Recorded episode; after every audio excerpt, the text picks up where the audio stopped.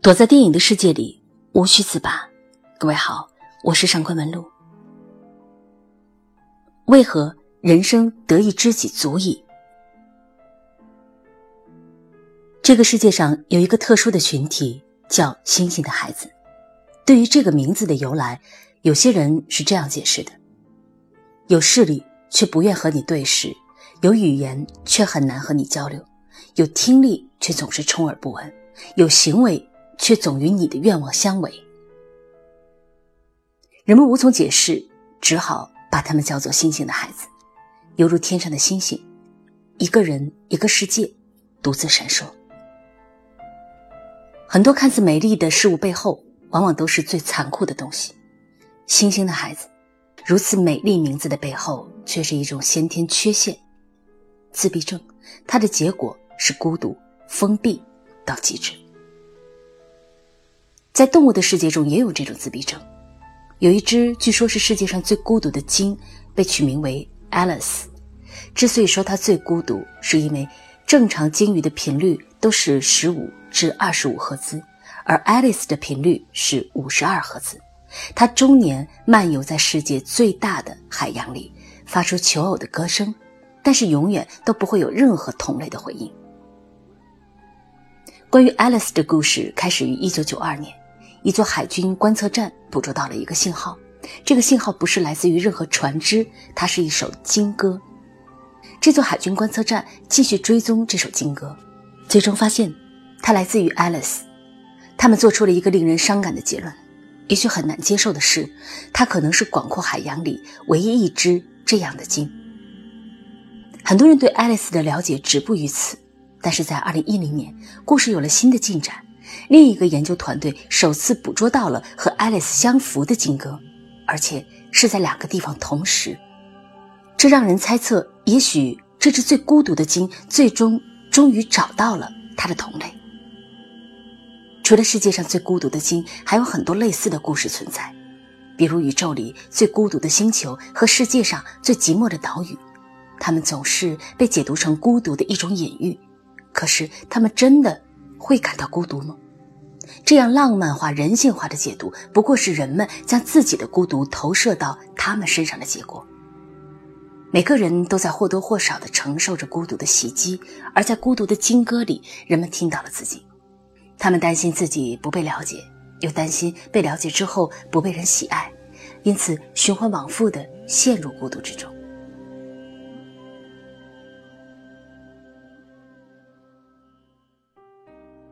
今天带来的这部《玛丽和马克思》讲的就是两只世上最孤独的鲸的相遇。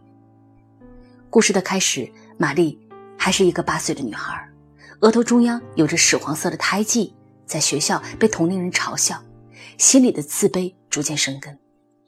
马克思是一个四十多岁的男人，肥胖、暴食、贫穷，还患有亚斯伯格综合症，也就是孤独症，被所有人视作怪胎。他们身上同样有着不被大多数人所接受的缺陷，让他们同处于世界的边缘。这是一对忘年之交，他们身在不同的大洲，往来通信十年、二十年，在每一封信中解答对方的困惑，给彼此安慰，在彼此身上获得力量。他们的故事有一个令人遗憾，却无比温情的结尾。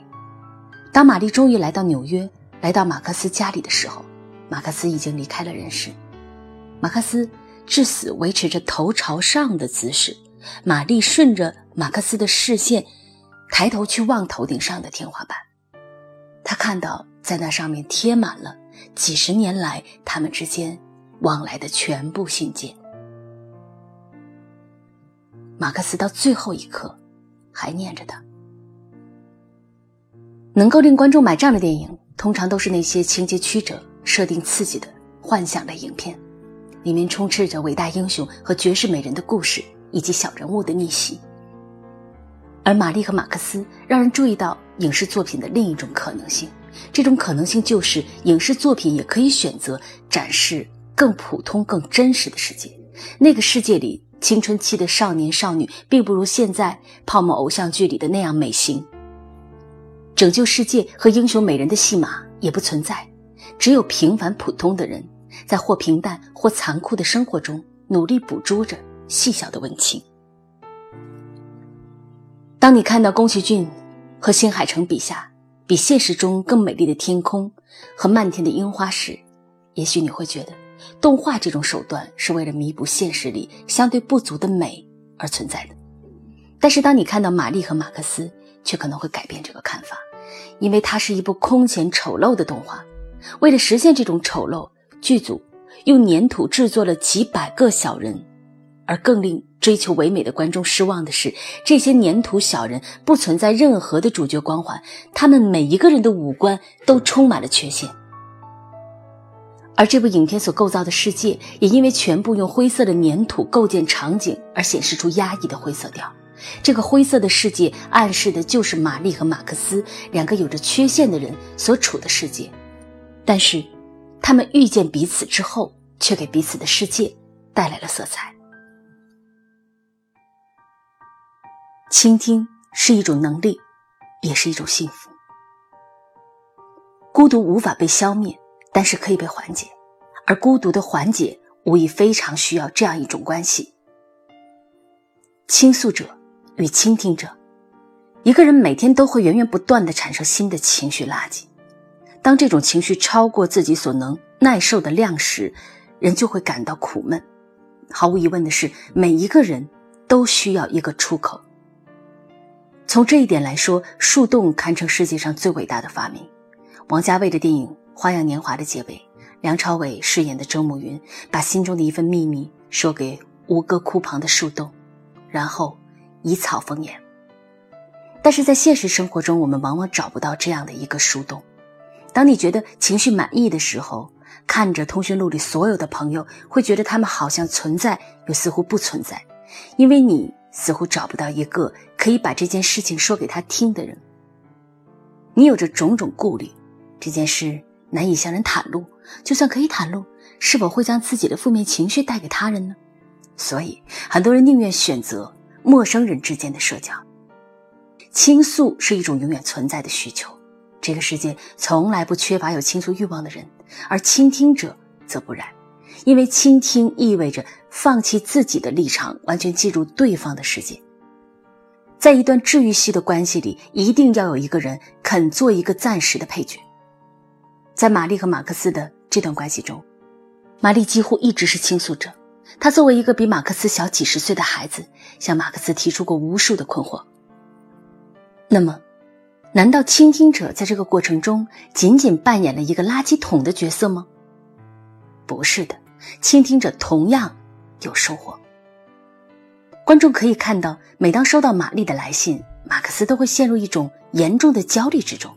这是因为玛丽抛来的每一个疑问，都让马克思正视了一些自己从来不敢去面对，但是永远在心中隐隐作痛的问题。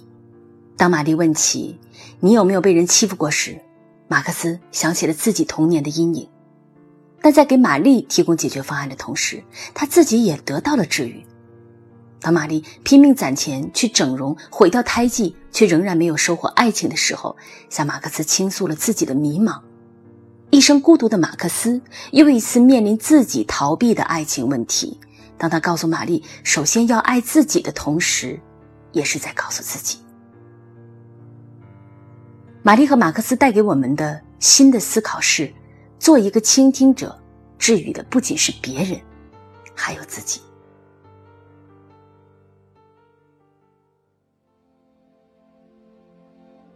关于友情的公式，这听起来可能难以置信。很多人都不认为自己有真正的朋友，他们觉得自己和身边大多数人不过是同学、同事这种客观的社会关系。而他们之间类似友情的全部内容，不过是一起结伴上课、吃饭。一份具有深度的友情，似乎从来都不是一个人会去刻意寻求的东西。它要么不会发生，要么就发生的非常偶然。但是所有人都无法忽视的是，每一颗孤独的心灵都需要友情，而好的友情会相互治愈。因为自己的缺陷，玛丽和马克思在生活中找不到任何一个朋友。在灰色调的影片中，连马克思头顶常年戴的帽子都是灰色的，而玛丽也只有一枚心情戒指，那枚戒指也常年是灰色的，只有在快乐的时候它才会变红。但是两个人开始通信之后，马克思头顶的帽子变成了红色，而玛丽的戒指也变成了红色。这是一个隐喻，它证明的是这段友情改变了彼此。那么，当我们回顾他们的交往过程，会发现，他们交往的深入，并不是由于足够陌生就可以放心托付的真心，而是双方更多的努力。玛丽和马克思成为忘年之交，主要经过几次重要的来信，人们可以从中看到一道关于人与人如何深入交往的公式。第一次。是让他们结识的来信，它指的是一定要有一方先发出信号，给一个陌生人写信。你想过这件事儿吗？这是一件可能得不到回应的事情，而玛丽因为强烈的孤独感这样做了。那个年代，一个国家所有人的联系方式都被记录在同一本厚厚的册子上，放在邮局。玛丽翻到了这本册子，并在上面随机选择了马克思的联系方式。他在给马克思的信中介绍自己，并表示希望能够和他成为朋友。第二次是引起共鸣的来信，它让我们看到的是友情的深入需要双方心灵的融合和共鸣。被人嘲笑没有朋友的玛丽写信给马克思，问他你有没有被人欺负过？这是双方第一次分享他们内心最隐秘的角落。共同的爱好是因为他们都有同样的心灵诉求。他们喜欢同一部动画片《诺布莱一家》，因为那里面构建了一个人与人相互理解、和谐相处的温情世界。第三次是展示脆弱的来信，它说明的是抵达最深层的交往的最终途径，是一种真挚的信任。那一次，玛丽给马克思寄去一瓶自己的眼泪，马克思觉得那是他一生中收到的最好的礼物，因为他知道。这瓶眼泪意味着彻底的敞开。当一段友情能够让你坦然显露自己的脆弱，而不担心被误解和遭到攻击时，他已经为他的深刻程度做了自我证明。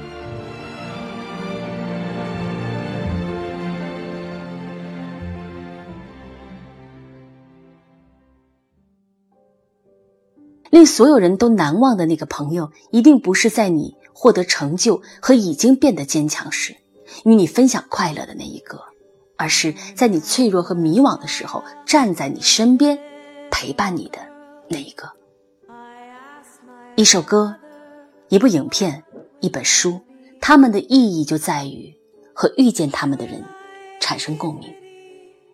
玛丽和马克思面向很多观众完成了这种意义。我想，如果你正在。